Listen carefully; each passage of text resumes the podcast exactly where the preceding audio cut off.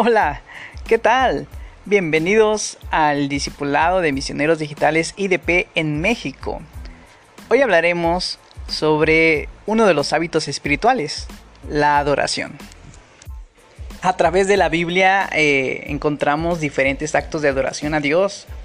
La primera expresión de adoración se encuentra en la ofrenda de Caín y Abel.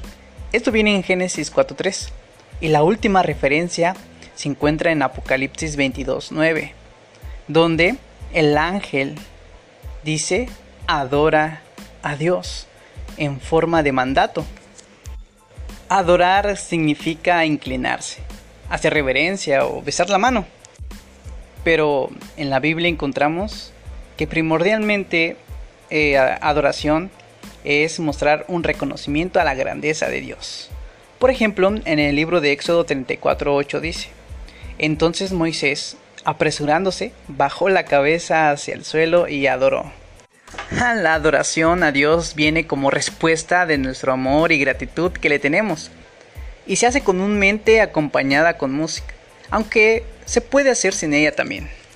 En las épocas antiguas eh, que menciona la Biblia, se adoraba con salmos, ya en los siglos posteriores se escribieron himnos.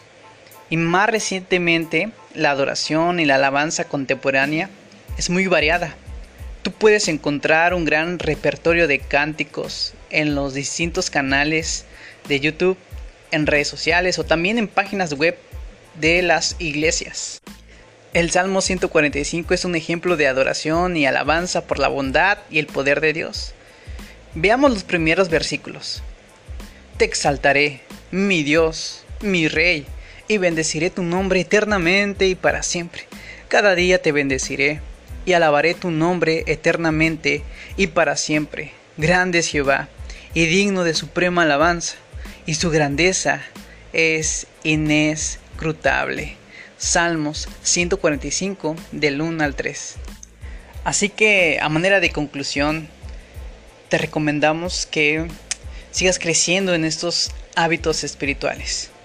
¿Cómo lo son la oración, el ayuno y lo que hemos hablado en este momento acerca de la adoración? Todos estos van ligados de el estudio bíblico, ya que la Biblia es el mapa de la voluntad de Dios. Y todo eso está a tu alcance para obtener un continuo crecimiento espiritual en tu vida. La invitación es que incorpores cada uno de esos recursos a tu diario vivir hasta que se conviertan en un hábito. Así que Dios te bendiga, que tengas un lindo día, tarde o noche, depende el momento en el que estés escuchando este podcast. Dios te bendiga y nos vemos hasta la próxima.